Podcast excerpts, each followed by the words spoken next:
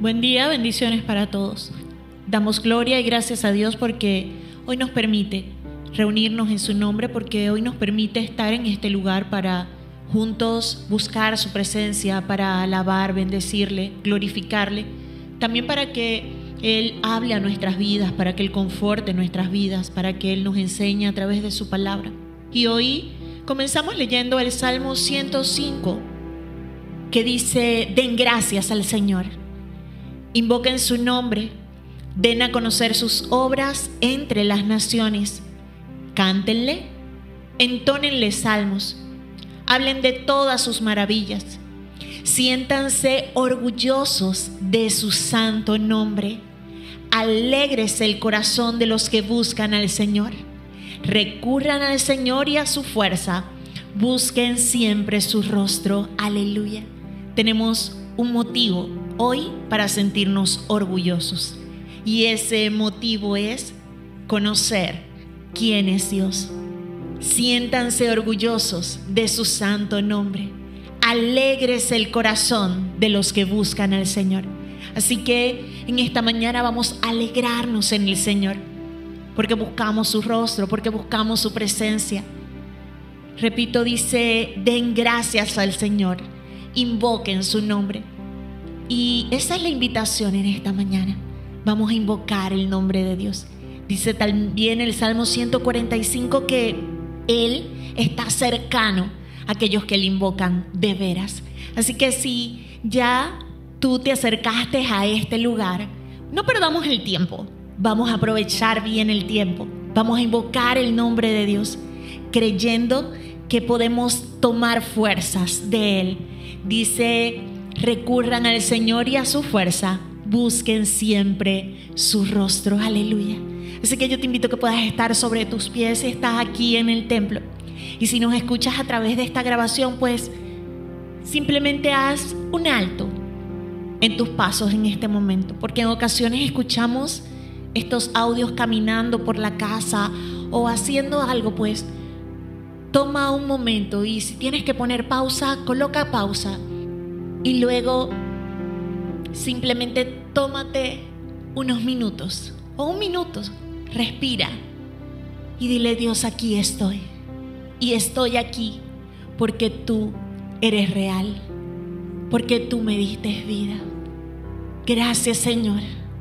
Gracias porque tú estás conmigo. Gracias porque puedo buscar tu rostro Gracias Señor porque puedo recurrir a ti. Tú eres fuerte, tú eres poderoso, tú eres más que poderoso. Hoy Señor, quiero cantar a tu nombre, quiero glorificar tu nombre, quiero hablar de todas tus maravillas.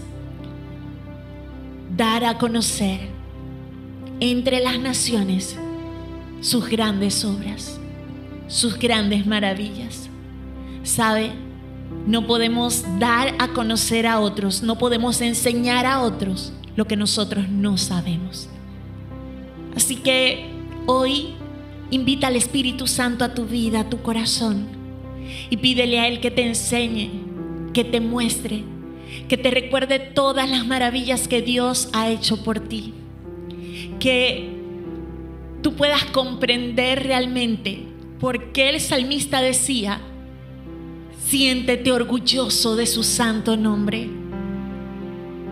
Espíritu Santo, que hoy podamos entender, aprender y comprender quién es nuestro Dios. Todo lo que tú has hecho por nosotros, Dios. Todo lo que tú haces cada día. ¿Cómo es que dependemos de ti? ¿Cómo es que tú eres nuestro sustento, eres nuestra verdad, eres nuestra realidad, eres nuestra vida, Señor? Muchos no lo saben. Muchos no lo entienden. Yo apenas creo estar en el camino. Pero tu luz, Señor, tu luz nos lleva más allá. El salmista decía, en tu luz podemos ver la luz. Por eso hoy, Señor, nos exponemos a tu luz. Buscamos tu rostro, Rey. Buscamos tu rostro y damos alabanza a tu nombre, Señor. de lo que sabemos, de lo que conocemos, declaramos hoy. Tú eres grande, tú eres fuerte, eres asombroso, Señor. Lo podemos ver en toda la creación, lo podemos ver en nuestro cuerpo, lo podemos ver, Señor, a cada instante de nuestras vidas. Y en muchas ocasiones no lo entendemos. Hoy presentamos nuestras vidas, las postramos delante de ti, Señor. Nos exponemos a tu luz. Que tu luz ilumine, Señor, nuestras vidas. Que tu luz ilumine nuestro entendimiento, Señor, para poder verte, para poder conocerte, para poder alabarte en la hermosura de la santidad. Porque tú eres bueno, Señor. Porque tú eres maravilloso porque tú eres nuestro bien, aleluya. Porque tú eres mi bien. Con una sola intención y un anhelo en mi interior, me acerco a ti, Jesús.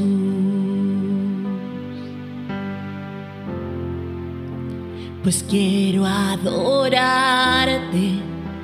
mi roca y estandarte, mi salvación y luz.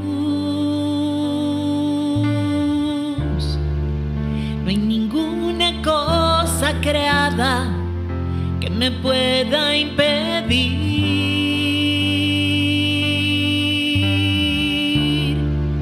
que yo viva cada día cerca de ti.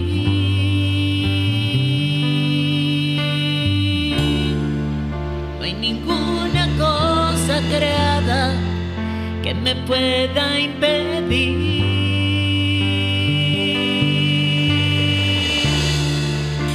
yo viva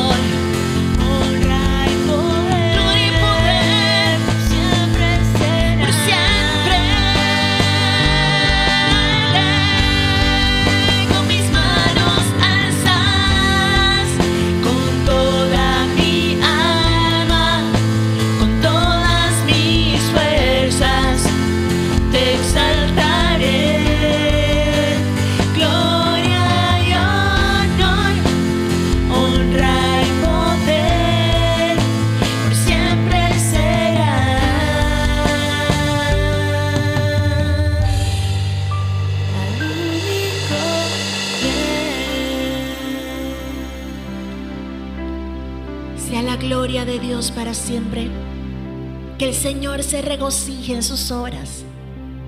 Cuán innumerables son tus obras, oh Dios.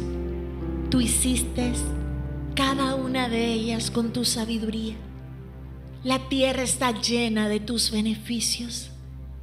Y aunque la oscuridad ha tomado el control de la tierra a causa de nuestro propio pecado, a causa de nuestra desobediencia, a causa de nuestras propias maldades.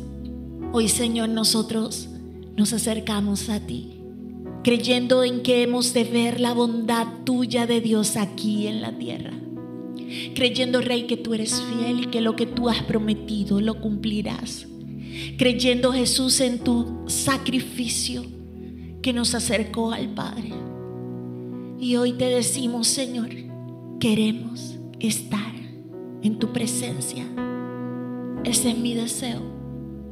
Y te pido perdón porque en ocasiones me esfuerzo más en buscar una estabilidad aquí en la tierra, en cosas materiales, en lo que veo, en lo que necesito físicamente y dejo en otro plano o en segundo plano buscar tu presencia, Dios.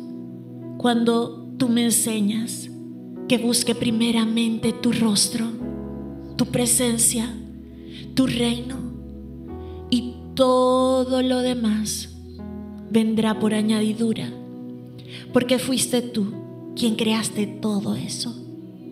Porque todas las cosas que vemos son obra tuya, Señor. Esas cosas que necesitamos tú las creaste para nuestro bien. Y aun el mal uso que el mundo le ha dado, que le hemos dado, Señor, tú lo miras con tristeza pero hoy Dios, vengo delante de ti y te digo, Señor, quiero que tú estés presente. No necesito nada más. Y te invito en este momento que tú puedas sincerarte con Dios. Es conveniente que lo hagamos, sin embargo, es decisión personal. Pero el Espíritu Santo hoy habla a nuestros corazones. Él nos dice, ¿acaso ignoran que ustedes, hijos de Dios, iglesia, han sido marcados, han sido sellados para ser esa casa donde habite mi presencia? Pero es necesario que cada uno comience a despejar, a sacar, a limpiar ese espacio que es nuestro corazón con todo el corazón, con todo el alma, con toda nuestra intención, nuestra mayor intención de que sea el lugar de la presencia de Dios. En ocasiones nos convertimos en acumuladores.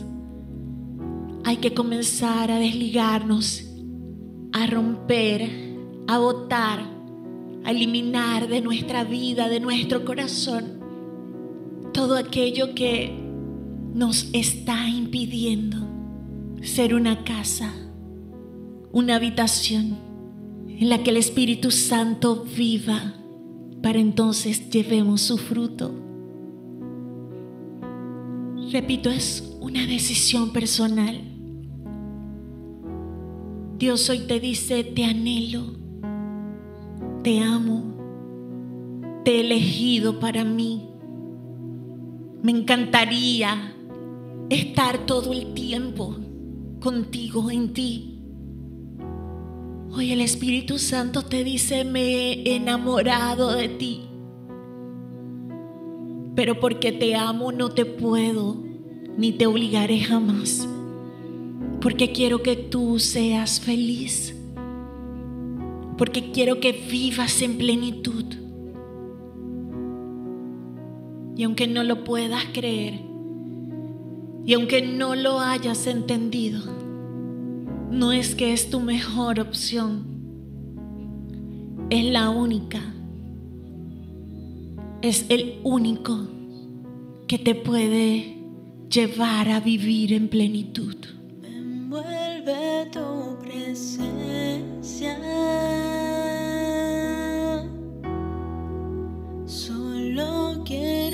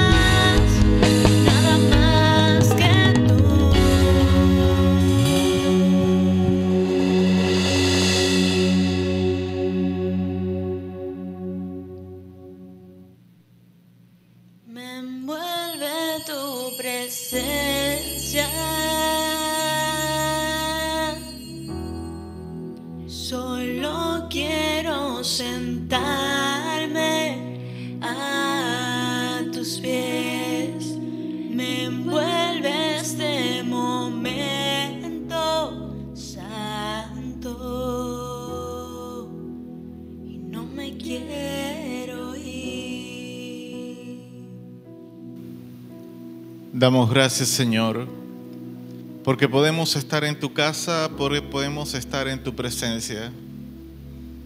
Damos gracias, Señor, porque tu palabra dice que no hay nadie que se acerque a ti con un corazón contrito y humillado, al cual tú puedas despreciar o al cual tú desprecias. Gracias, Padre, por recibirnos en tu casa con los brazos abiertos, a pesar de quienes somos, lo que decimos, lo que hacemos, lo que pensamos. En esta hora, Padre, en el nombre de Jesús, luego de que hemos pasado unos minutos o hemos estado unos minutos adorando tu nombre, queremos tomar este momento, queremos tomar este tiempo para también rendir nuestra adoración, rendir nuestra alabanza por medio de la administración de las ofrendas y de los diezmos. No damos dinero para una organización o para, para una caridad. Consagramos a ti nuestras ofrendas y nuestros diezmos, Señor, porque como hijos tuyos hemos comprobado cuál es tu buena voluntad agradable y perfecta. Y tu voluntad ha sido, Señor, que tu iglesia, que tu obra se desarrolle, se desenvuelva, Señor, por medio de lo que nosotros quienes conformamos la iglesia, de lo que tú nos das, podamos apartar, podamos consagrar, podamos, como dice tu palabra, probarte a ti. A ver si tú no eres capaz de abrir las ventanas de los cielos y derramar bendiciones sobre nuestras vidas.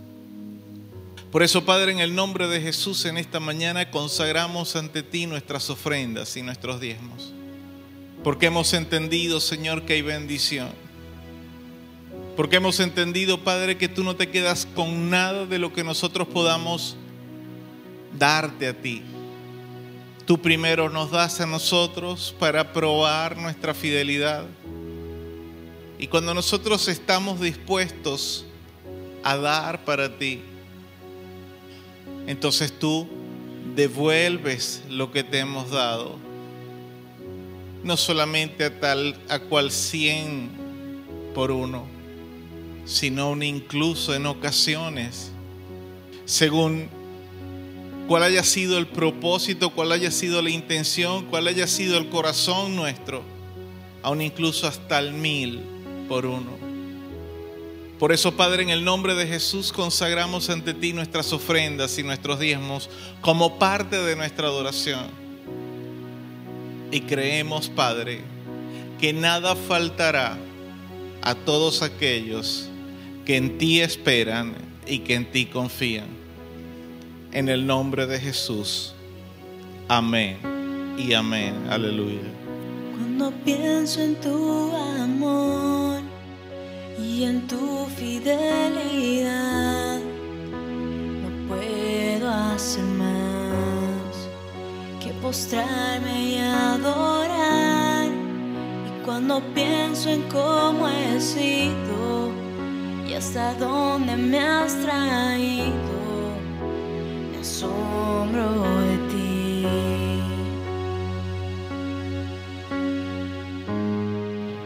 No me quiero conformar. He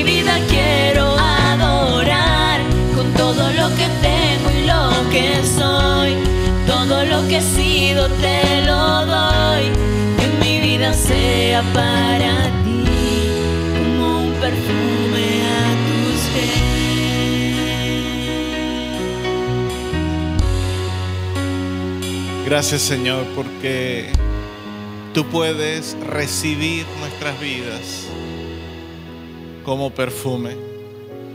Ayúdanos, Padre, en el nombre de Jesús, a que en todo tiempo y en todo momento podamos preocuparnos y ocuparnos en que nuestras vidas, nuestras vidas despidan un olor fragante, un olor grato Padre, que en todo tiempo nuestras acciones, nuestros pensamientos, nuestros deseos, las intenciones de nuestro corazón, Señor, sean siempre de acuerdo a tu propósito y de acuerdo a tu voluntad para con nuestras vidas. Ayúdanos, Señor, a ser hombres y mujeres, jóvenes, aún incluso niños cuyos corazones puedan ser agradables ante tu presencia. En el nombre de Jesús, alabamos y bendecimos tu nombre, Señor. ¿Cuántos dan gloria a Dios? ¿Cuántos están alegres en esta mañana? Denle un fuerte aplauso a nuestro Dios. Aleluya. Alabado sea nuestro Señor y nuestro Salvador Jesucristo. Gracias Señor Jesús. Quiero pedirle entonces, ahora sí, que busque en su Biblia el libro de Filipenses, la carta del apóstol Pablo a los Filipenses, en el capítulo 1, y vamos a estar leyendo los versos 12 al 14 de Filipenses capítulo 1, versos 12 al 14. Alabado sea el Señor. Carta del apóstol Pablo a la iglesia de Filipos, capítulo 1, versos 12 al 14.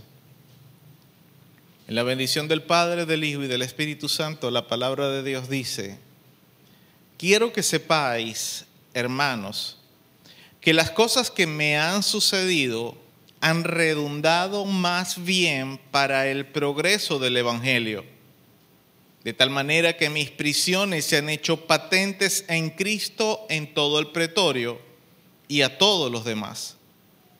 Y la mayoría de los hermanos, cobrando ánimo en el Señor con mis prisiones, se atreven mucho más a hablar la palabra sin temor. Dios añada bendición, liberación, salvación y salud por su santa y bendita palabra. Y te decimos, Padre Celestial, Espíritu Santo, Señor Jesús, que necesitamos la presencia de ustedes en este lugar. Y especialmente que el Espíritu Santo ejerza su ministerio, su obra en el corazón de cada uno de nosotros en este momento, para enseñarnos, para redarguirnos, corregirnos, para exhortarnos o tal vez para alentarnos, consolarnos. En fin, para que haga la obra, para que haga el propósito, haga cumplir el propósito para el cual hemos sido llamados. Pero ese propósito primero debe pasar por el hecho de que nosotros comprendamos cuál es el, eh, ese propósito que Dios tiene con nuestras vidas. Y no podemos entenderlo, Señor, si tú, Espíritu Santo, no nos lo revelas. Por eso, Padre, en el nombre de Jesús, una vez más pedimos que tu Espíritu Santo hoy hable y ministre a nuestros corazones. No nos cansamos, Señor, de que tú hables. No nos cansamos. No nos cansamos y más aún lo necesitamos. Por eso pedimos, rogamos, imploramos, Señor, que hables a nuestras vidas. Porque tenemos hambre, sed, estamos cansados, tal vez agotados de tanto bregar en el diario vivir. Por eso, Padre, en el nombre de Jesús, ponemos nuestros corazones ante tu presencia en esta mañana, pidiendo que hables a nuestras vidas. Por Cristo Jesús. Amén y amén. Pablo escribió esta carta a los filipenses mientras estaba preso en la ciudad de Roma, esperando el juicio al cual había apelado por precisamente ser acusado de sedición, de, de trastornar al pueblo romano o al imperio, mejor dicho, por el mensaje del Evangelio de Jesucristo. Y aunque ciertamente Pablo te, tenía el beneficio de estar bajo arresto domiciliario, y esto le permitía recibir visitas de forma frecuente, cuantas veces al día quisieran las personas visitarlo, o cuantas personas quisieran visitarle a la vez. Es muy probable que él tuviera que pasar la mayor parte del día encadenado a un soldado romano que le custodiaba. Pablo sabía que muy probablemente esta podría ser su condición durante el resto de su vida, porque el proceso judicial que se había levantado en su contra podía durar años o incluso. Y si bien es cierto, Pablo no era un anciano decrépito, los años pasaban y cada vez que, cada año que pasa sobre nuestras vidas, es cierto que la salud se deteriora. Pero Pablo sabía también que había la posibilidad de que al final del juicio la sentencia fuera una sentencia de muerte, tal cual como sucedió. Entonces, no era una situación sencilla la que el apóstol Pablo estaba viviendo. No era una situación fácil, no era cualquier cosa lo que Pablo vivía. Y bajo tales circunstancias es fácil pensar, es lógico pensar que Pablo le pidió en algún momento al Señor que lo librara de la cárcel, lo librara de, aquel lugar, de, de estar preso. Y repito, es lógico que el apóstol Pablo pidiese al Señor que lo liberara de la prisión, porque no es fácil estar preso, no es, no es, no es sencillo estar preso, aunque estaba bajo el beneficio de arresto domiciliario. Y aunque tal vez Pablo lo haya hecho, no tenemos ninguna evidencia en sus cartas que esta haya sido una petición de él como al contrario sí sabemos que Pablo pidió al Señor por una condición que tenía en su cuerpo, el cual él la consideraba o la llamaba un aguijón en su carne y le había pedido al Señor tres veces que se lo quitara, pero en las tres ocasiones el Señor le dijo que, que se quedara quieto y que por último le dijo, bástate en mi gracia, porque mi poder se perfecciona en tu debilidad. Entonces, Repito, no creo que a Pablo le gustara estar preso, pero tampoco encontramos a Pablo pidiéndole a Dios que lo sacara de la cárcel. Tal vez, repito, era algo lógico que Pablo pidiera esto, porque el Señor, después de todo, Dios lo había llamado para predicar el Evangelio. Dios lo había llamado para alcanzar a, los gentiles, a la gente no judía, para Cristo, para disipular a esa gente, es decir, hacerlos encaminarlos en, su nueva vida en Cristo y también para fundar y establecer iglesias, para fungir como apóstol, supervisar lo que las iglesias hacían, lo que los pastores hacían. Y todo ese trabajo que el apóstol Pablo hacía de forma personal y directa debía estar en pausa porque Pablo estaba preso. Todo ese trabajo debía esperar. Él simplemente lo único que hizo fue empezar a delegar, a enviar a Timoteo, a Lucas, a Tito, a, a distintas personas que eran sus colaboradores. Pero él no podía hacer ese trabajo. El encarcelamiento de Pablo, además de ser injusto, le impedía hacer su importante trabajo. Y sin duda, Pablo tenía derecho a quejarse. Pablo como cualquier persona que sufre o que vive una situación difícil, una situación que, que, lo saca de su cuadro, Pablo tenía eh, el, el derecho de quejarse, pues Pablo había sufrido también, no solamente estaba preso en este momento, sino que había sufrido persecuciones. Pablo había sido perseguido, Pablo había sufrido naufragios, Pablo había sufrido golpizas, Pablo había sufrido azotes, Pablo había sufrido encadenamientos cuando estuvo preso y ahora la cerecita del pastel estaba preso como cualquier delincuente. Pero sin embargo, Pablo nunca se quejó. De hecho, esta carta a los filipenses está llena de júbilo, al punto de que muchos estudiosos de la Biblia la llaman la carta del gozo. Muchos estudiosos de la Biblia han llamado la carta a los filipenses como la carta de la alegría, la carta del gozo. ¿Cómo era esto posible? ¿Cómo era posible que Pablo, estando preso, pudiera escribir una carta a los filipenses de cuatro capítulos donde todo lo que se destila en ella es gozo? La respuesta es simple. Pablo estaba enfocado en Dios. Es decir, Pablo solo estaba viendo a Dios.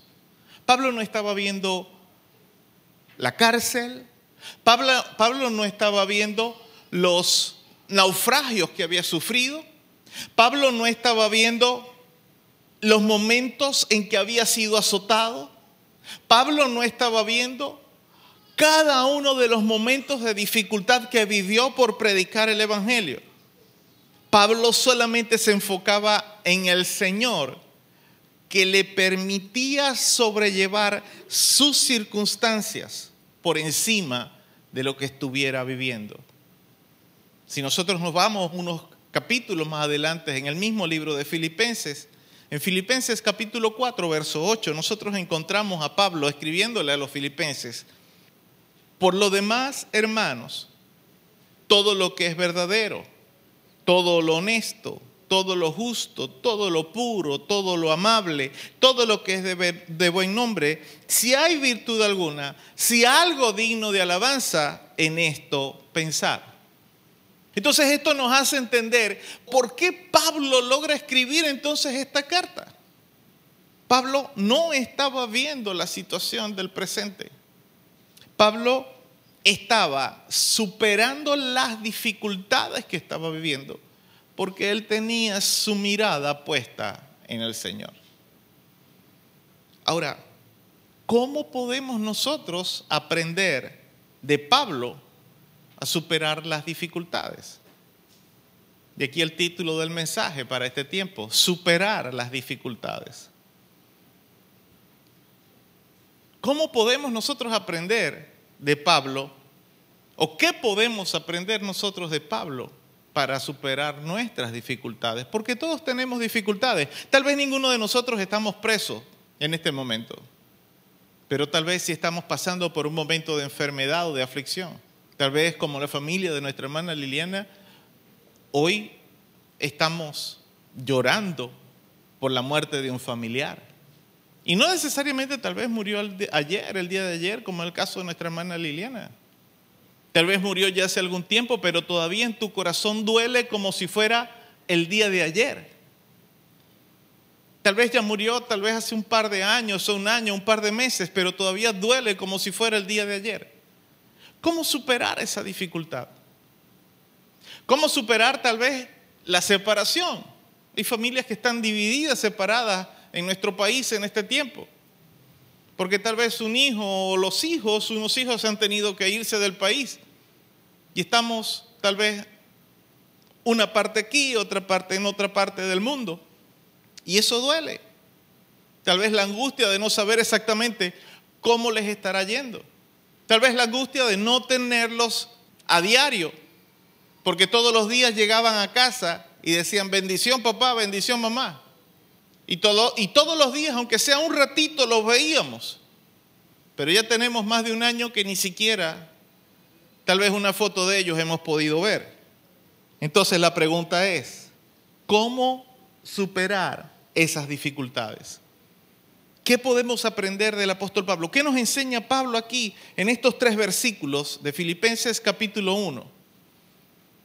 A cómo superar las dificultades. La primera pista la encontramos en el verso 12. El verso 12 dice, quiero que sepáis, hermanos, que las cosas que me han sucedido han redundado más bien para el progreso del Evangelio.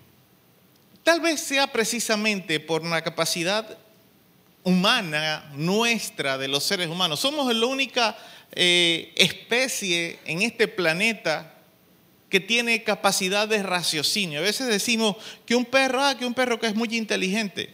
Ellos reaccionan por instinto. Los perros no tienen inteligencia real. Pero si fueran inteligentes realmente pudieran desarrollar un lenguaje. Nosotros lo hemos desarrollado. Y podemos intencionalmente decidir qué hacer con nuestras vidas. Ok, sí, en ocasiones podemos cometer errores y podemos ser guiados también por los instintos, por nuestros instintos básicos, pero tenemos capacidad de razonamiento, de raciocinio. Y tal vez sea por esa misma capacidad de raciocinio que cuando suceden eventos inesperados, cuando suceden cosas o situaciones que alteran los planes que nos hemos hecho o que nos hemos propuesto, tenemos la tendencia de angustiarnos y paralizarnos.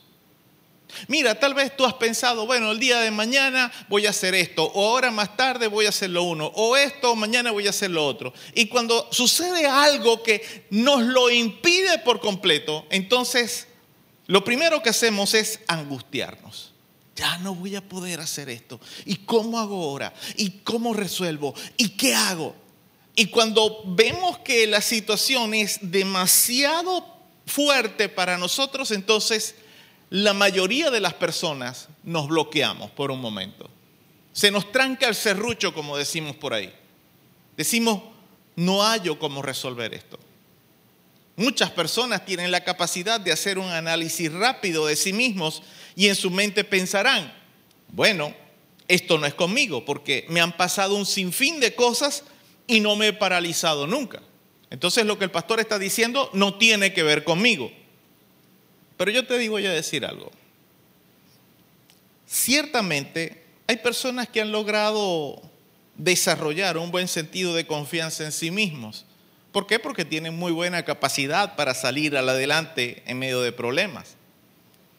Y esa capacidad les ha ayudado a, obviamente, salir de problemas bien librados. Pero eso no significa que no sientas angustia en lo profundo de tu corazón. Y lo creas o no, cada vez que alguien siente angustia en su corazón, está a un solo paso de paralizarse. Mira, es como tener una represa. Las represas para generar electricidad son paredes grandes, paredes grandes, murallas que se construyen en un valle para que el agua de los ríos se vaya represando en ese lugar. Pero obviamente si es una pared, una pared tiene un límite. Y las represas, aparte del, lugar por donde el agua se deja salir para que mueva las turbinas y genere electricidad, tienen en la parte alta unas esclusas, unas compuertas, unas puertas, unas ventanas, como tú quieras llamarlas, que cuando el nivel de agua está muy alto, ellos las abren para que el agua salga, porque tiene un límite. Pero supongamos que en algún momento esas compuertas no pueden abrirse por algún fallo mecánico. Esas compuertas no se abren y la represa se sigue llenando, se sigue llenando, se sigue llenando. Si la represa comienza, a, el agua comienza a botar agua por la parte superior, esa represa se va a dañar. Porque entonces el problema es que el agua va a socavar lados por las cuales no debería haber agua. Eso es lo mismo que sucede con nosotros cuando estamos pasando por momentos de angustia. Cada vez que nosotros pasamos por un momento de angustia, aunque tengamos muy buena capacidad para resolver situaciones o problemas, estamos solamente a esto. Es como pararse en la orilla, en el dintel de en la cornisa de una azotea. Tú puedes estar bien parado, pero cualquier brisa, cualquier viento que pueda soplar, cualquier persona que tal vez te medio roce, cualquier persona que tal vez te medio tropiece, te vas a caer. Y eso es lo que muchas personas no logran entender con respecto a las situaciones, a los problemas y a las dificultades que viven. Puede ser que tú hayas salido bien librado de muchas situaciones, pero eventualmente va a llegar una crisis, un momento de angustia que te puede llegar a hacer paralizar. Ahora, ¿qué dice el apóstol Pablo con respecto a esto? Él dice en el verso 12, quiero que sepáis, hermanos, que las cosas que me han pasado han redundado más bien para el progreso del Evangelio. Pablo nos está diciendo aquí que cada vez que surgen eventos o situaciones que deformen nuestros planes o nuestros propósitos, debemos hacer como Él. Debemos ver más allá de la situación que estamos viviendo. Pablo dice, las cosas que me han sucedido han redundado para el progreso. Ahora quiero que leamos en la versión NBI, la versión nueva versión internacional, la versión NBI, traduce esta frase o esta oración de este versículo de la siguiente forma, y présteme atención. Lo que me ha pasado ha contribuido al avance. Mire, no existen testimonios de personas que sugieran que por quedarse lamentándose por una situación que les pasó, ellos hayan podido salir adelante. Yo todavía no he escuchado el primer testimonio, yo no sé si usted ha escuchado alguno, pero yo no he escuchado todavía el primer testimonio de superación, de éxito, de, de- de avance, de, de- de triunfo en medio de situaciones difíciles, que ellos testifiquen, que una persona testifique que pudo superar una crisis porque se quedó sentado lamentándose y llorando por lo que le estaba sucediendo. Yo todavía no he escuchado el primer testimonio así. Todos los testimonios que yo he escuchado de triunfo, mire, y no importa que sean cristianos o- seculares, porque también suceden historias de éxito en el mundo secular. Personas que no tienen a Cristo han logrado superar situaciones. Pero si hay algo en lo que coinciden todos esos testimonios, es que ninguno de ellos se quedó lamentándose o quejándose por lo que le estaba sucediendo. En nada aprovecha el quedarnos regodeándonos, acariciando o, o quedarnos ahí ahogados con el agua al cuello sin hacer nada, lamentándonos por la situación que estamos viviendo. Hay que hacer como el apóstol, ver más allá de la situación que yo estoy viviendo. Salir del cuadro, salir del pote, salir de la pipa, del tonel, del tanque, asomar la cabeza por encima de lo que estoy viviendo para ver más allá. Si tú no puedes ver, necesitas pedirle a Dios que te muestre, que te enseñe cómo ver qué está sucediendo más allá de lo que tú estás viviendo en este momento. Si hablamos de nosotros los cristianos, los hijos de Dios, nosotros tenemos mucho más recursos que cualquier otra persona para poder hacer esto, para poder ver más allá. ¿Por qué? Porque Dios mismo nos promete en su palabra que Él va a estar con nosotros cada día de nuestras vidas hasta el fin del mundo. ¿Por qué? Porque la palabra de Dios nos promete también en Romanos 8:28 que sin importar lo que suceda, si tú amas a Dios, todo lo que pase en tu vida va a redundar para bien, va a ser para bien, Dios lo va a transformar y Dios es más que poderoso, Él es todopoderoso y Él puede cambiar aún incluso diagnósticos médicos. Él puede hacer cualquier cosa que Él quiera hacer. Pero nosotros necesitamos comenzar a dejar de ver simplemente la inmediatez de la situación que estoy viviendo. Necesitamos dejar de estar viendo simplemente el momento presente que estoy viviendo de angustia, de dolor, de tristeza, de ansiedad, de depresión, de lo que sea. Por ahí he leído, y es cierto, no se puede simplemente eh, pensar o creer, tomar como un juego, como hay personas que en ocasiones dicen cuando personas están pasando por momentos de depresión, decirle, ah, pero no estés más así, alégrate, sonríe. La depresión hay que tomarla en serio, porque la persona no está triste porque quiere estar triste, pero nosotros como hijos de Dios, si queremos evitar un estado de depresión, necesitamos primeramente, más que nada, la ayuda de Dios.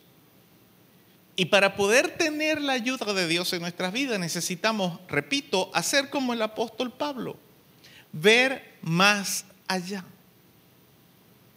Nosotros necesitamos como Pablo, perdón, ver más allá de la circunstancia inmediata o presente. Pablo estaba preso. Ya tenía más de un año preso cuando escribió esta carta. Él tenía esperanza de que iba a salir.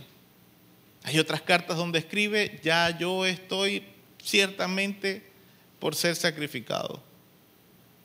Ya sabía que no iba a salir de prisión, pero en esta carta él tenía esperanza de que iba a salir. Pero a pesar de que todavía estaba preso y tenía esa esperanza, él no se queda simplemente en el asunto de que estoy preso y no puedo ir, quiero ir a,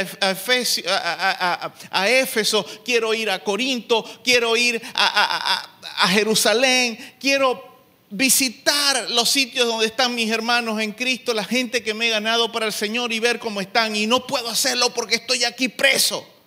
Pablo dice, ok, estoy aquí preso, pero viene y dice, lo que me ha pasado, el estar aquí preso, ha contribuido al avance del Evangelio.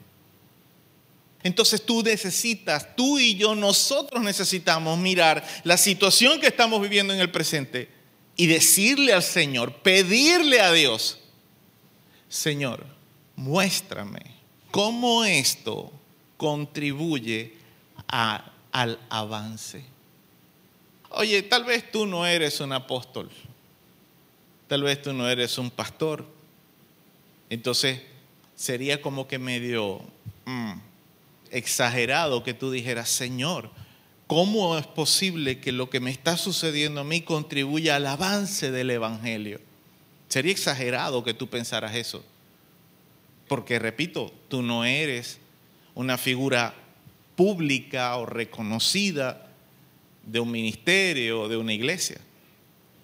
No tienes un ministerio ampliamente conocido, como el del apóstol Pablo, que pueda inspirar a otras personas. Repito, tal vez. Tal vez tú eres un ama de casa, tal vez tú eres un modesto empresario, tal vez tú eres un empleado de una, de una empresa o, o- o un trabajador, como dicen por ahí algunas personas, un ciudadano de a pie, uno más dentro de los que forman parte de una comunidad o de una iglesia. Pero eso no te exime a ti de vivir dificultades y pasar por problemas. Entonces, si somos hijos de Dios, y si Dios tiene un propósito con nosotros, quiere decir entonces que tenemos también el derecho de preguntarle al Señor, Señor, igual como el apóstol Pablo, Señor, ¿cómo es posible que lo que me está sucediendo a mí redunde más bien para el progreso de mi familia? Ahí pega mejor, creo yo, no sé, ¿qué le parece a usted? ¿Cómo lo que me está sucediendo a mí puede ayudar al avance de mi familia?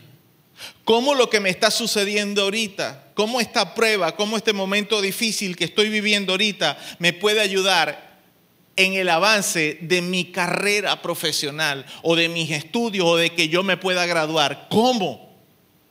¿Cómo puede ayudarme este revés económico que tengo para que pueda crecer el negocio que quiero establecer? Cuando tú comienzas a orar de esa forma, ya tú estás dejando de simplemente ver la piscina de dificultad en la que te encuentras. Ya estás dejando de ver esa piscina de dificultades y estás mirando al cielo buscando dirección. Y eventualmente Dios te va a agarrar, va a levantarte por encima de la dificultad y te va a hacer ver, por esto o para esto funciona. Necesitas comenzar a ver más allá, o necesitamos, mejor dicho, ver más allá de las dificultades del presente porque Dios tiene propósitos con nosotros. ¿Cuántos dicen amén?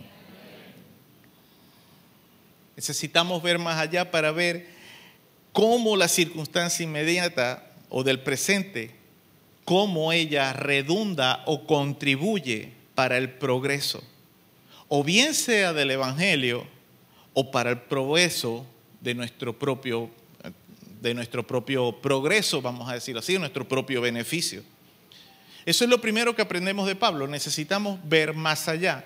Lo segundo que aprendemos lo encontramos en el verso 13 y tiene que ver con el testimonio. Ok, Dios te va a llevar a ver más allá. Pero bueno, vamos a leer lo que dice el pasaje. El verso 13 dice, de tal manera que mis prisiones se han hecho patentes en Cristo en todo el pretorio y a todos los demás. Voy a volver a leer esta versión, eh, este pasaje, perdón, pero ahora en la versión NBI, nuevamente. Léalo en su Biblia, si usted tiene la versión Reina Valera. Léalo en su Biblia. Pero la versión NBI dice, es más, se ha hecho evidente a toda la guardia del palacio y a todos los demás que estoy encadenado por causa de Cristo. Lo segundo de lo que Pablo nos está diciendo aquí, que es necesario para superar las dificultades, repito, lo primero es ver más allá. Lo segundo es en lo que tiene que ver tu testimonio. ¿Por qué? Porque tenemos un serio problema de consistencia nosotros. Nosotros decimos una cosa, pero hacemos otra. Nosotros decimos que somos cristianos, pero en la práctica dejamos mucho que decir o que desear de nosotros mismos. Entonces, esto se constituye en un problema. El problema por el cual, y el problema es por el cual el verdadero evangelio de Jesucristo no es muy popular en algunos círculos. Últimamente, en los últimos años, hemos visto que la población cristiana evangélica ha crecido mucho.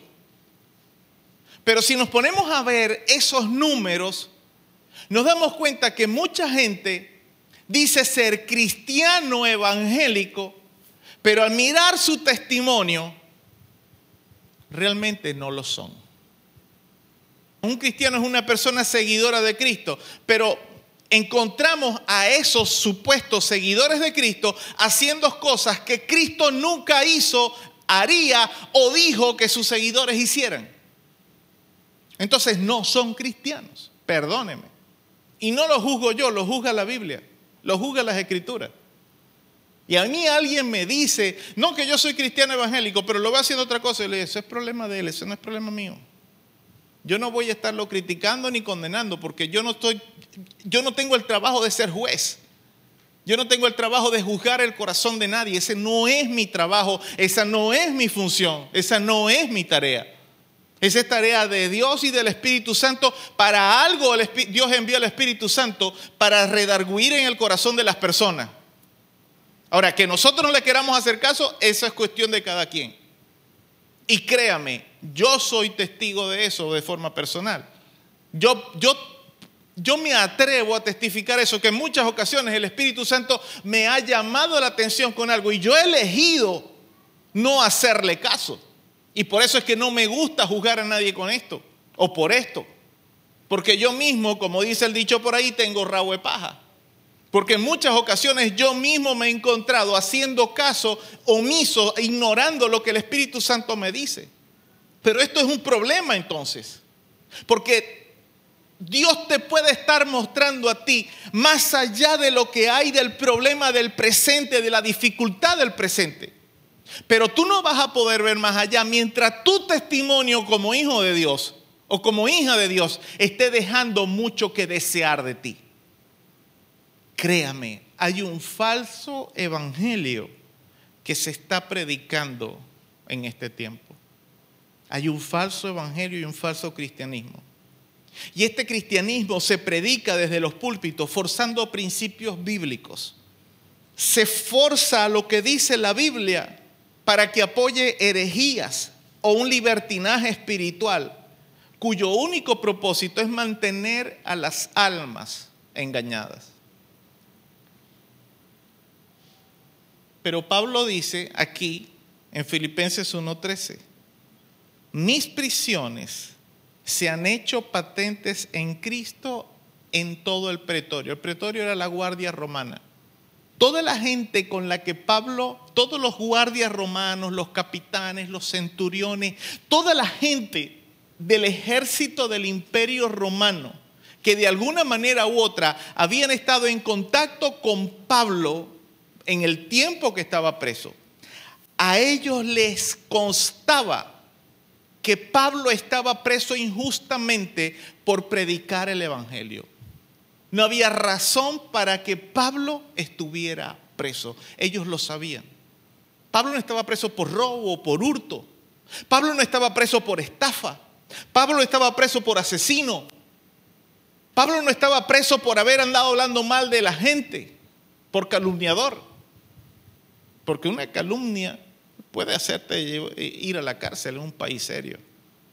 Aquí no. Bueno, aquí sí, dependiendo de quién hables mal. Pero hay países donde tú puedes ir preso por calumniar a alguien. Pablo no estaba preso por nada de eso. Toda la guardia romana, todo el imperio romano sabía que el, el encarcelamiento de Pablo, el aprisionamiento de Pablo, era injusto. Y él lo dice, es más, se ha hecho, en la versión NBI, se ha hecho evidente a toda la guardia del palacio y a los demás que estoy encadenado por causa de Cristo. Mira, si la gente no te conoce a ti como cristiano, como hijo de Dios real, auténtico, genuino y verdadero, tú no vas a poder ver más allá de la situación que tú estás viviendo. Porque obviamente si tú no tienes toda tu confianza puesta en Dios, es imposible que tú puedas confiar en que Dios te va a llevar más allá de la situación que estás viviendo. No vas a poder ver más allá, simplemente.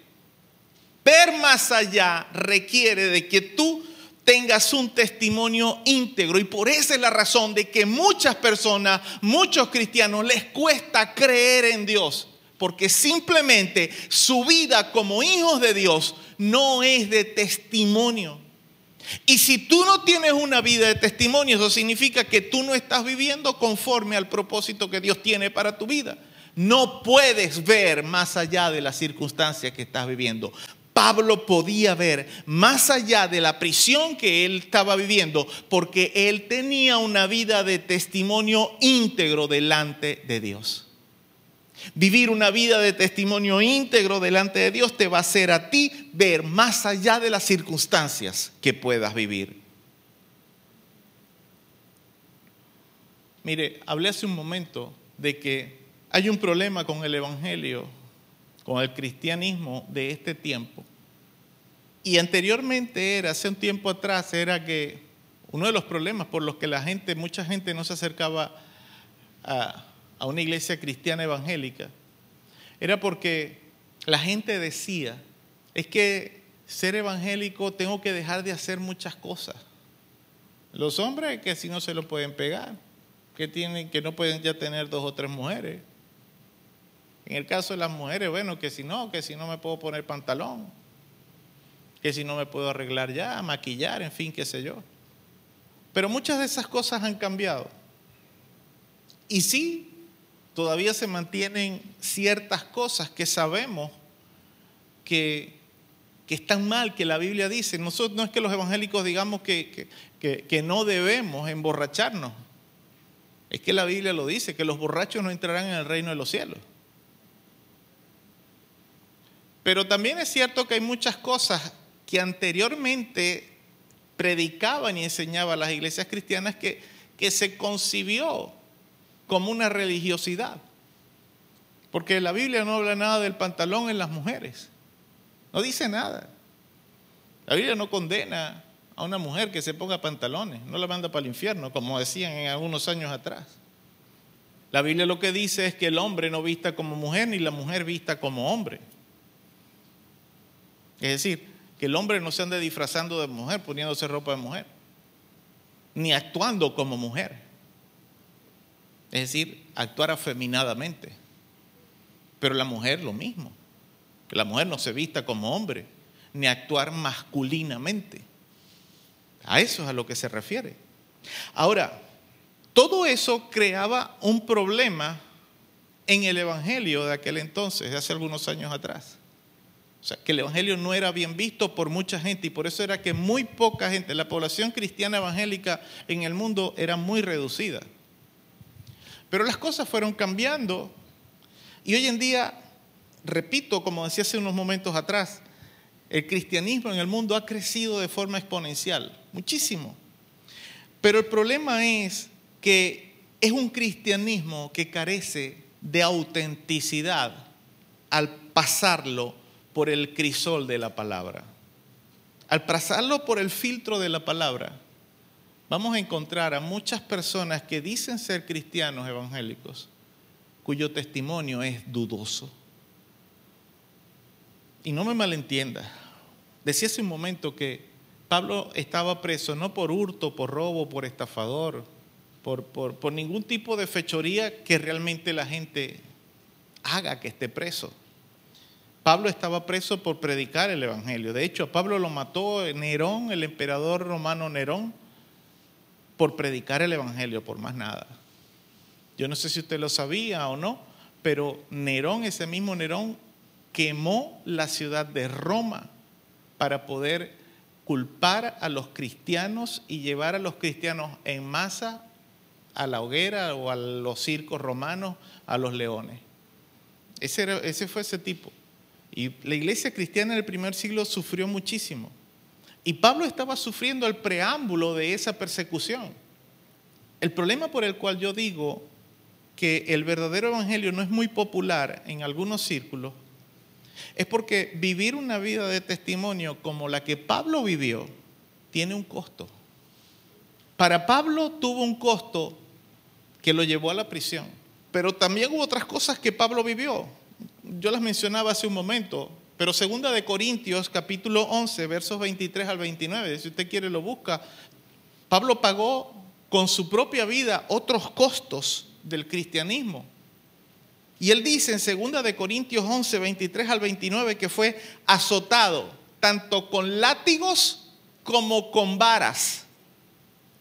A él no le dieron con un fuetico de esos de guayaba.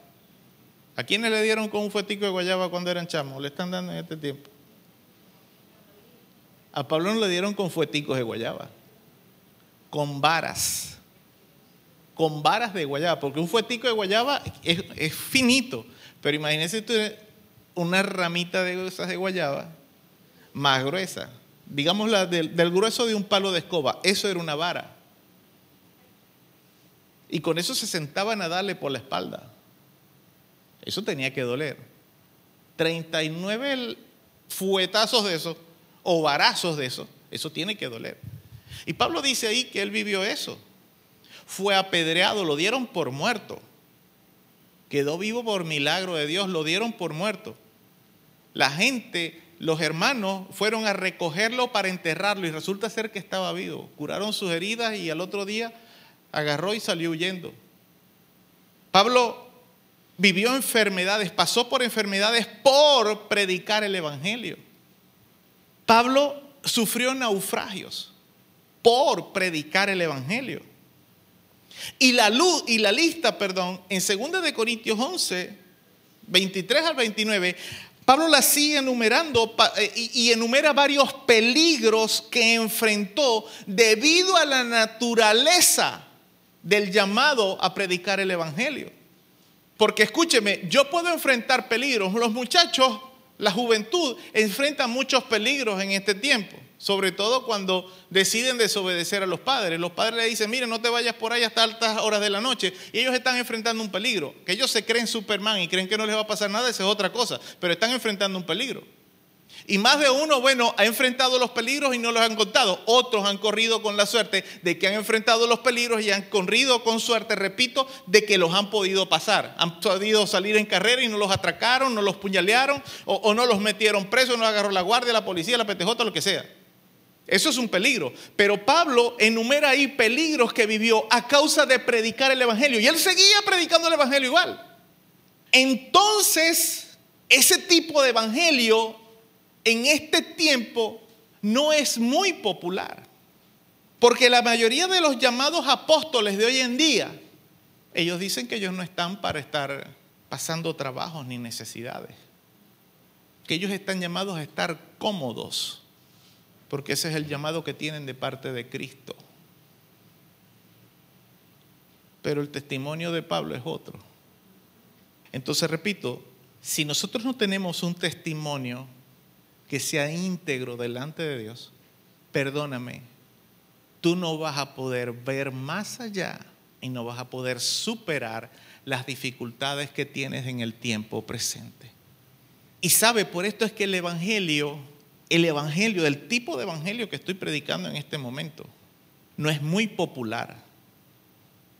Y a mí usted no me va a encontrar nunca predicando ese tipo de evangelio. Porque a mí el Señor me llamó no a vender un emocionalismo o a entregar un mensaje de emoción.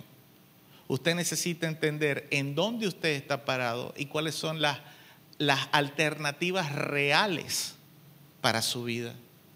No una ficción, una comedia o algo que simplemente cuando usted salga de aquí se desinfle. Yo no sé si usted me está entendiendo. Si usted quiere empezar a superar sus dificultades, usted necesita primero ver más allá. Pedirle al Señor, Señor, muéstrame para qué lo que estoy viviendo, cómo esto redunda, cómo esto contribuye al avance, al progreso de mi vida, de mi familia, de mi vida espiritual, de la iglesia. Si tú eres un líder, ¿cómo lo que estoy viviendo, Señor, sirve para que yo ser, para yo ser ejemplo para otras personas?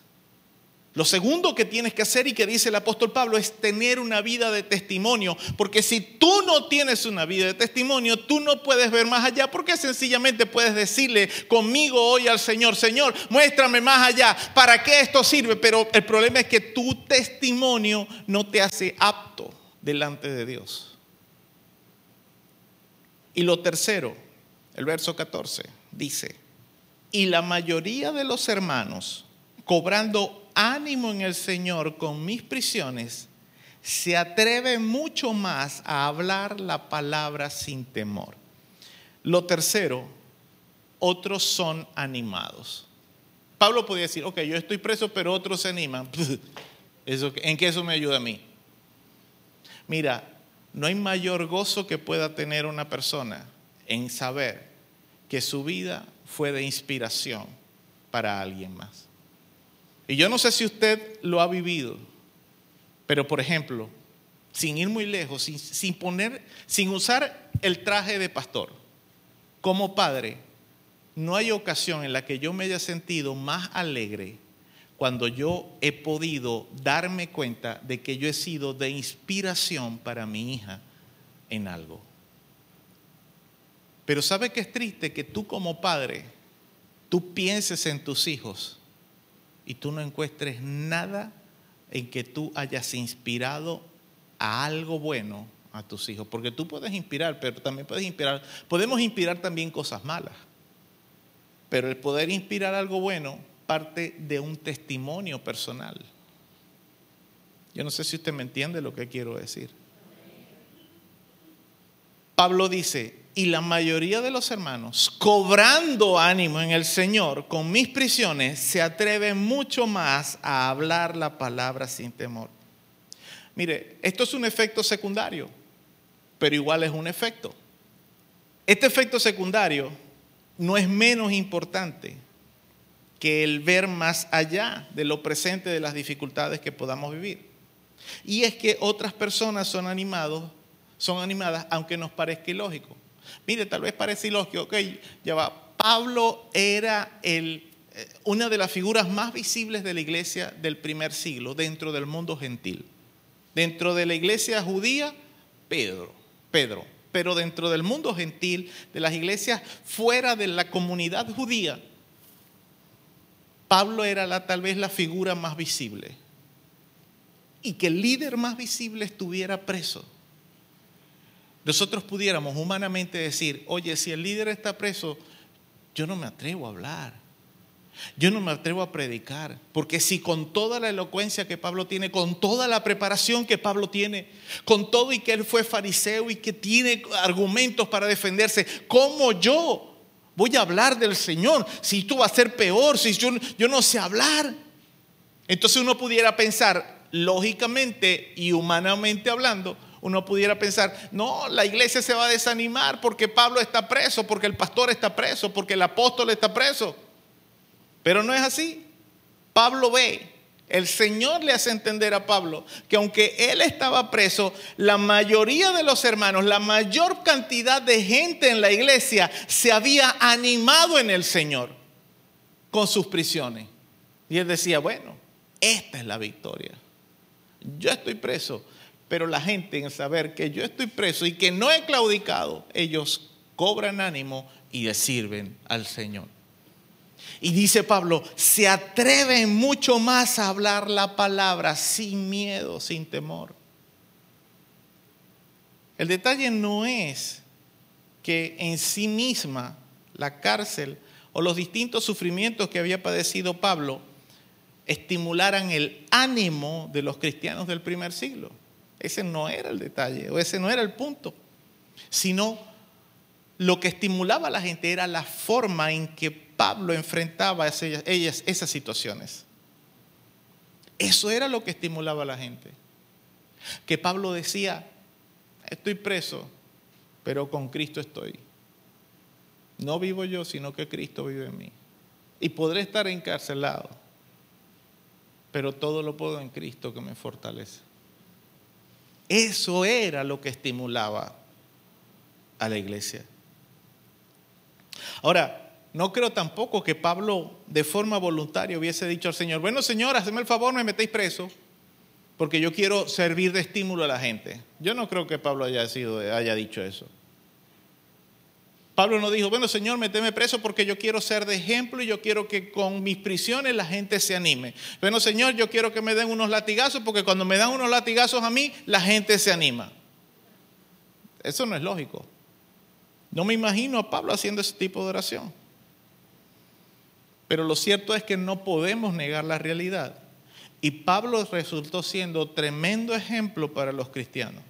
No solamente para los cristianos de su, época, los cristianos que estaban vivos cuando él estaba con vida, sino que 20 siglos después sigue siendo de ejemplo para la iglesia cristiana, es decir, para usted y para mí. Mire, hay una verdad que a veces no nos gusta reconocer. Mientras tú más hables y te quejes de una situación, peor se va a ver. Mire, ya parece que nosotros nos acostumbramos acá en Venezuela. ¿Cómo estás? La, ¿Cómo estás? ¿Para qué te digo que estoy bien si estoy mal? Mire, y fe no se trata de mentir. Porque a veces creemos que la fe es pensamiento positivo y el pensamiento positivo es eso. Bueno, estoy mal, pero tú tienes que declarar que estás bien. No. Mira, si tú no tienes fe para declarar que estás bien, que estás sano en el nombre de Jesús, no lo declares porque te estás mintiendo.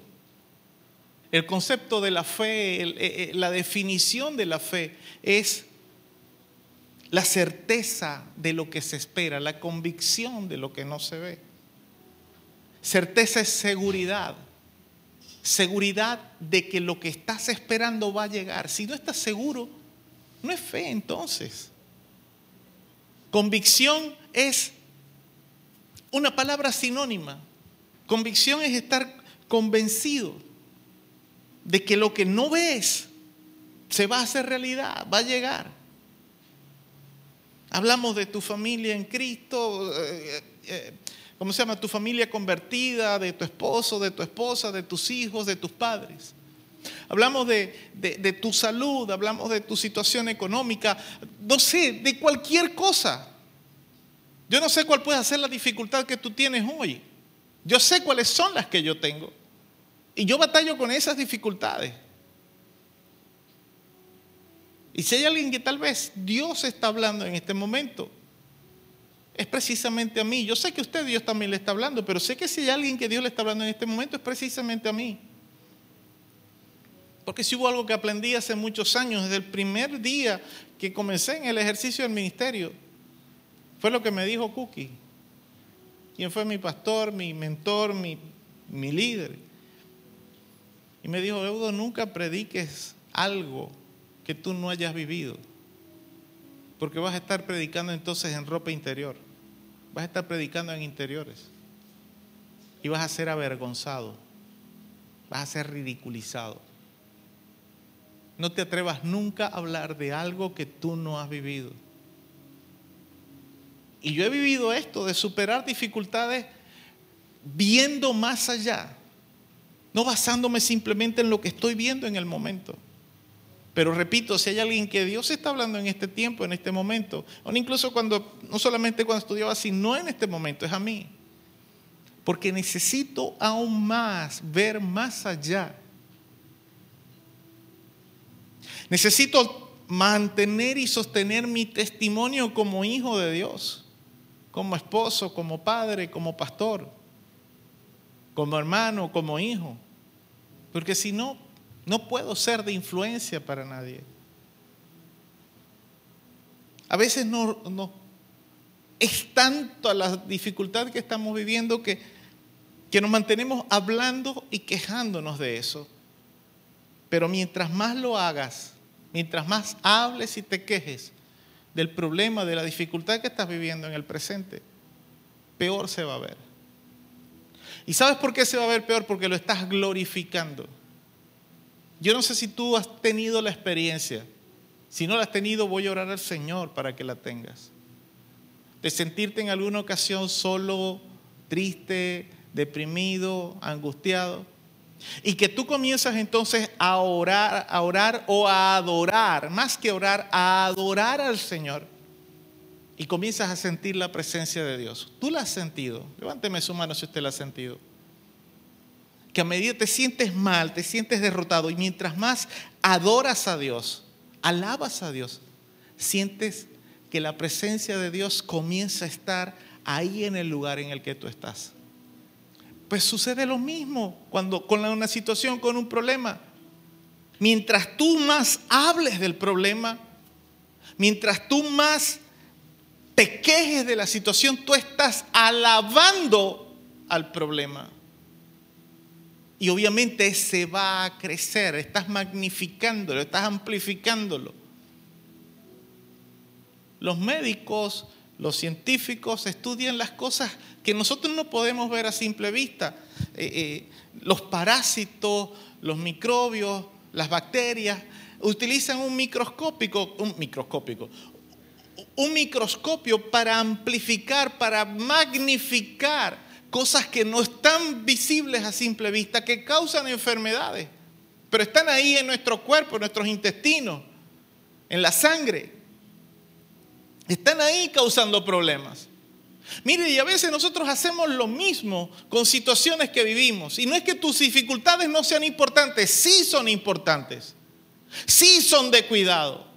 Pero no las magnifiques, no las amplifiques más de lo que realmente son.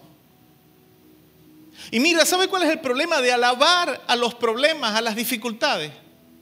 Que no solamente que se hacen más grandes, sino que el problema que es peor todavía que es mucho más peor todavía, es que va a cobrar mayor importancia en tu vida y va a terminar sofocando la mucha o la poca fe que puedas tener. Vas a dejar de confiar en Dios. Vas a comenzar a ver aquel problema tan grande, aquella dificultad tan grande y tan difícil, que tú vas a decir en algún momento, contrario a lo que dice la palabra de Dios. La palabra de Dios dice, mi Dios pues suplirá todas mis necesidades conforme sus riquezas en gloria. Tú vas a comenzar a declarar entonces, mi Dios no puede suplir mis necesidades porque Él no tiene ninguna riqueza en gloria para mí. Todo lo puedo en Cristo que me fortalece. Tú vas a terminar diciendo, yo estoy más que derrotado porque no estoy en Cristo.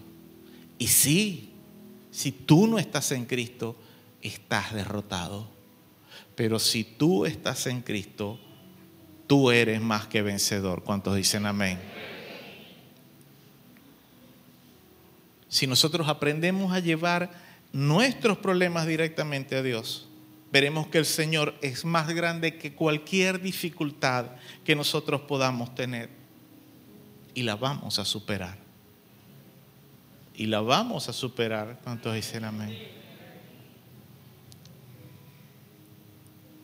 Mira, las dificultades que tenemos que vivir pueden parecer tan grandes y difíciles de manejar que pueden distorsionar nuestra perspectiva, es decir, la forma como concebimos nuestra vida. Te puedes ver como una persona derrotada, como una persona que no tiene futuro, cuando en realidad sí lo tienes. Te puedes ver, puedes ver que tu familia está acabada, pero realmente Dios está permitiendo o Dios ha permitido que pase todo eso. Porque necesita de ti una formación.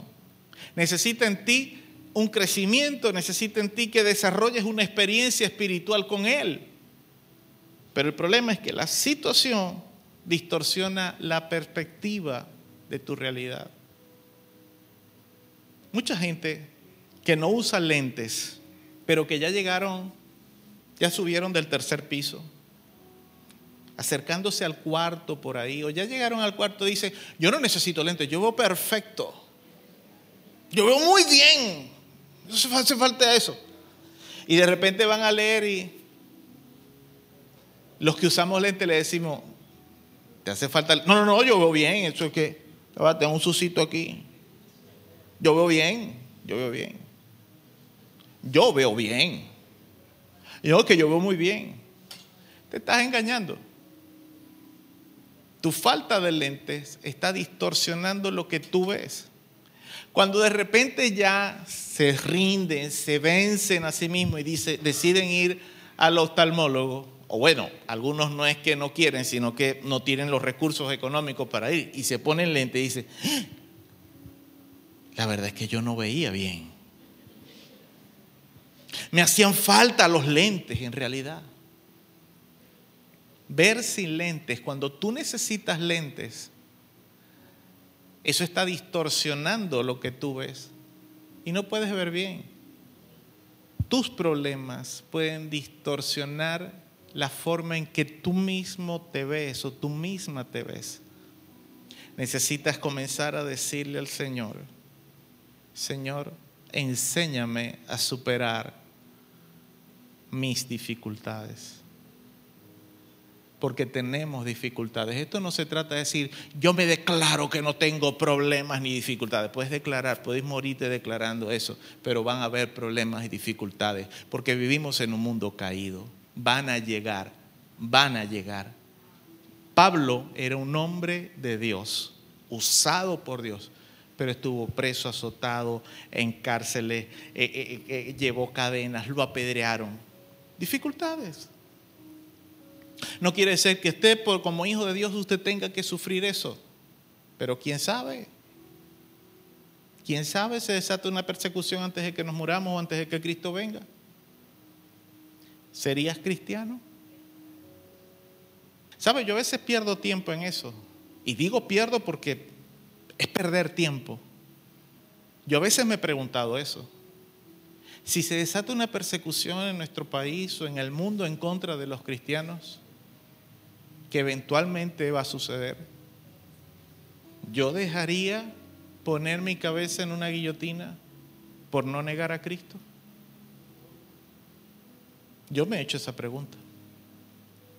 Ah, pero los ponquecitos estos de ahora, porque eso es lo que son, son unos ponquecitos, unos pastelitos, los supuestos apóstoles estos de ahora, ellos niegan eso.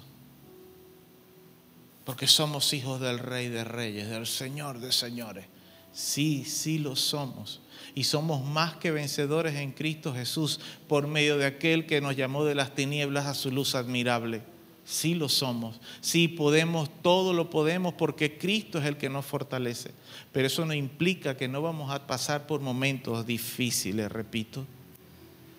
Eso no nos exime de vivir momentos duros porque vivimos en un mundo caído y el príncipe de este mundo, el dueño es Dios, pero el príncipe de este mundo es Satanás. Y Satanás nos odia, nos desprecia, nos detesta.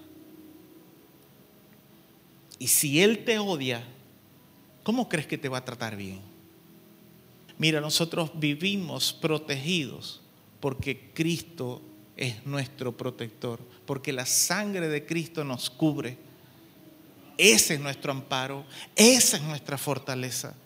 Pero necesitamos tener el testimonio, necesitamos estar bajo las sombras de las alas del Altísimo. Ahí es donde estamos protegidos y seguros. Cierre sus ojos, por favor. Padre, en el nombre de Jesús. Yo sé que tú hoy has hablado a todos y cada uno de nosotros. En el nombre de Jesús, Padre, Solo quiero pedir, Señor, por un momento, que tu Espíritu Santo ministre y selle esta palabra en nuestros corazones, Señor. Porque es cierto que todos tenemos dificultades, todos tenemos situaciones duras en las cuales tenemos que tomar decisiones. Y si tenemos dificultades o situaciones difíciles, tenemos que superarlas. Estamos llamados a hacerlo. No solamente por nosotros mismos, Señor, sino por la gente que nos rodea. Porque de alguna manera u otra, Señor, los ojos de la gente, los ojos de las personas que nos rodean están sobre nosotros. Aunque no lo reconozcan, Señor, ellos están esperando cuál será nuestra reacción en medio de las dificultades. Porque ellos esperan que nosotros hagamos algo, que nosotros digamos algo.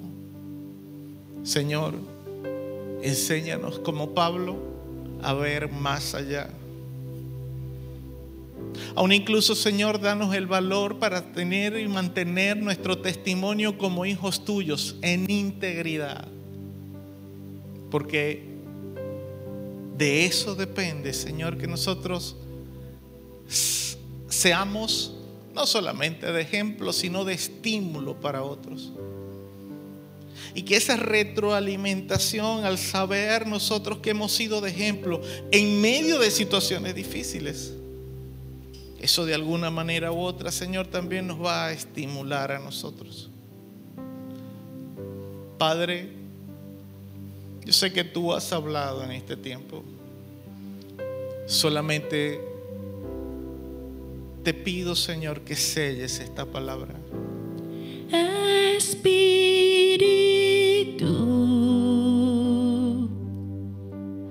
ven, desciende hoy. Escucha mi clamor. Anhelo más de ti.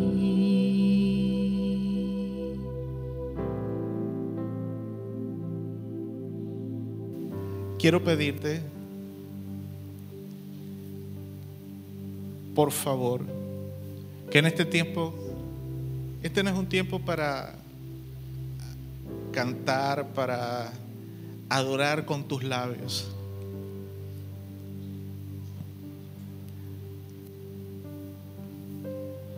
En este momento, a medida que nuestras hermanas entonan la alabanza, el Espíritu Santo va a ministrar a tu corazón.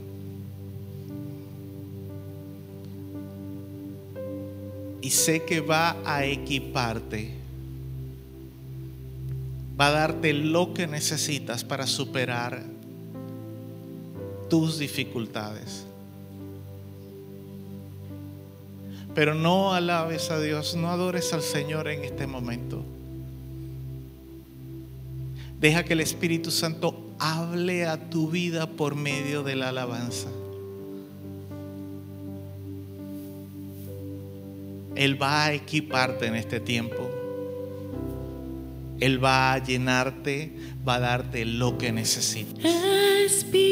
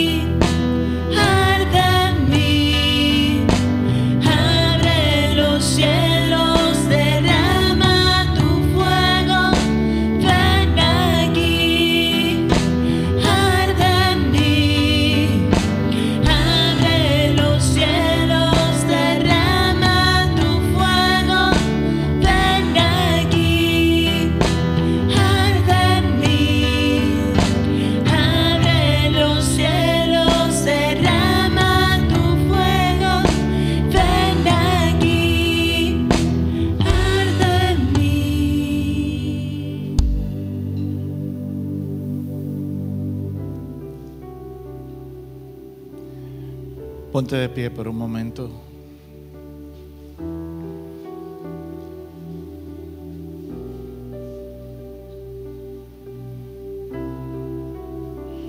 Levanta tus manos.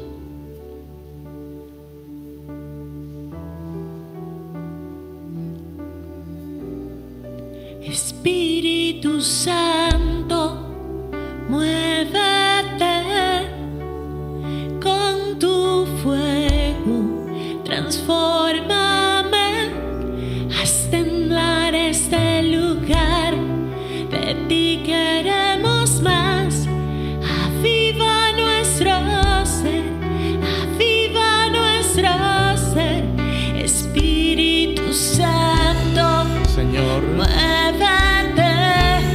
el lugar que vas a hacer temblar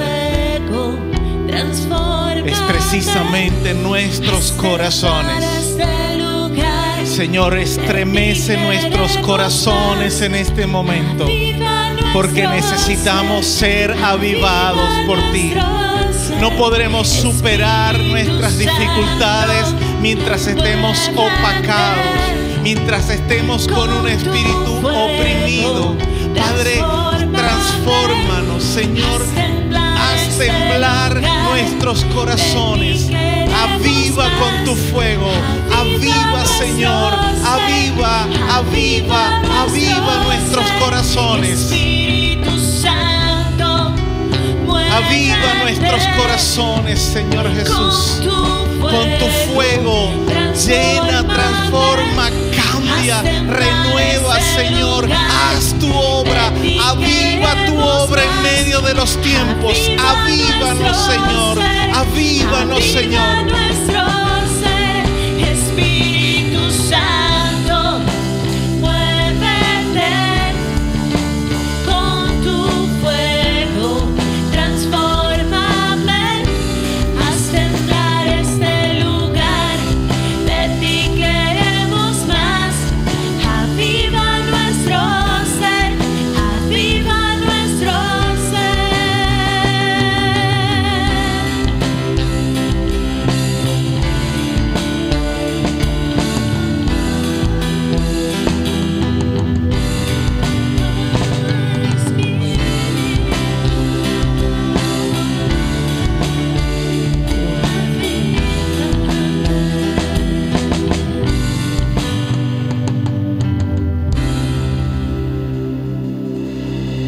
Mano en alto, repite conmigo.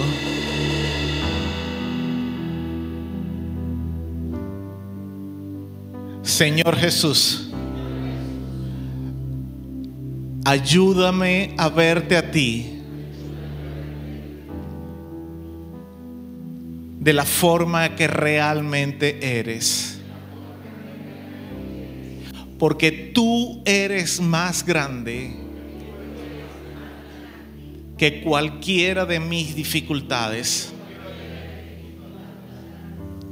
Ayúdame a siempre verte de esa forma. Capacítame.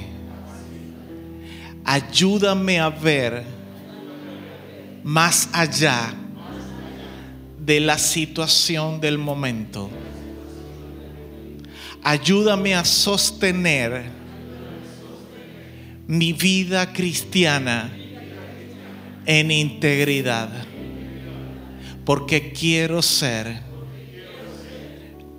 de ánimo para otros.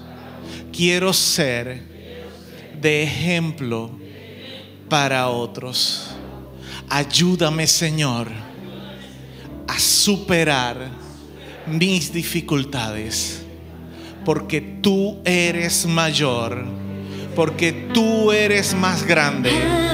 Porque tú eres más grande.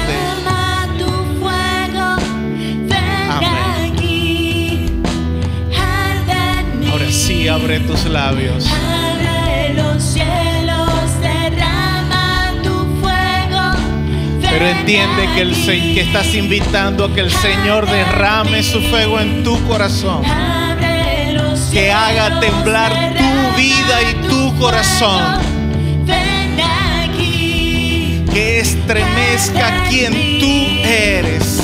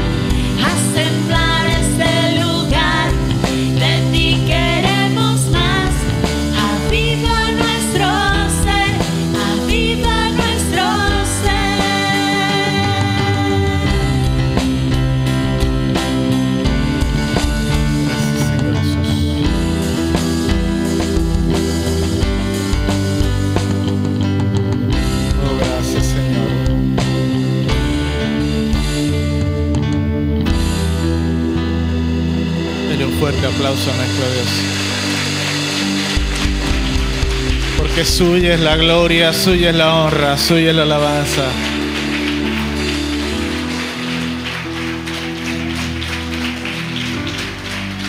Suyo es el dominio, el poder, la gloria y la honra por los siglos de los siglos. Aleluya.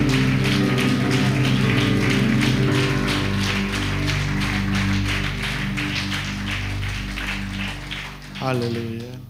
Ya para finalizar en esta mañana solo quiero recordar las actividades de nuestra iglesia. Mañana a las 7.30 de la noche tendremos nuestra escuela de liderazgo nuevamente. Eh, iniciamos con una nueva materia la semana pasada, principios de liderazgo se llama la materia que estamos cursando. El día miércoles a las 7.30 de la noche también tendremos nuestro servicio de oración. El día sábado a las 9 de la mañana, iglesia de niños, 10 y 30 de la mañana del día sábado, también el servicio juvenil. El domingo, el próximo domingo a las 8.30 de la mañana, este servicio que estamos próximos a finalizar. Quiero recordar nuevamente que el día domingo 27 de este mes, el último domingo de este mes, tendremos nuestro servicio de acción de gracias. Es un servicio especial que, que hacemos para agradecer a Dios, servicio especial para agradecer todo lo que Dios hace en nuestras vidas. Oramos para concluir este servicio durante el día de hoy. Padre, en el nombre de Jesús te damos gracias por estar acá en medio nuestro, gracias por hablar a nuestras vidas, gracias por ministrar a nuestros corazones con tu preciosa y bendita palabra. Gracias por permitirnos disfrutar de tu presencia, Señor, en medio de las alabanzas, oh Dios. Y ahora, oh Dios, cuando concluimos este servicio, agradecemos todo lo que has hecho en nuestras vidas en este tiempo. Y en el nombre de Jesús pedimos que tu presencia continúe siendo derramada en nuestras vidas, no solamente durante este día, sino durante toda esta semana que ha comenzado el día de hoy. En el nombre de Jesús, Señor, ponemos ante tu presencia todos nuestros propósitos, todos nuestros proyectos, incluso todas las dificultades que podamos tener. Y declaramos, Padre, que en ti somos más que vencedores, que tú nos enseñarás a ver más allá y que podremos ser testigos fieles de tu poder y de tu gloria. En el nombre de Jesús. Amén y amén. La bendición del Padre, del Hijo y del Espíritu Santo sobre cada vida, sobre cada familia. Dios les bendiga muy rica y muy abundantemente.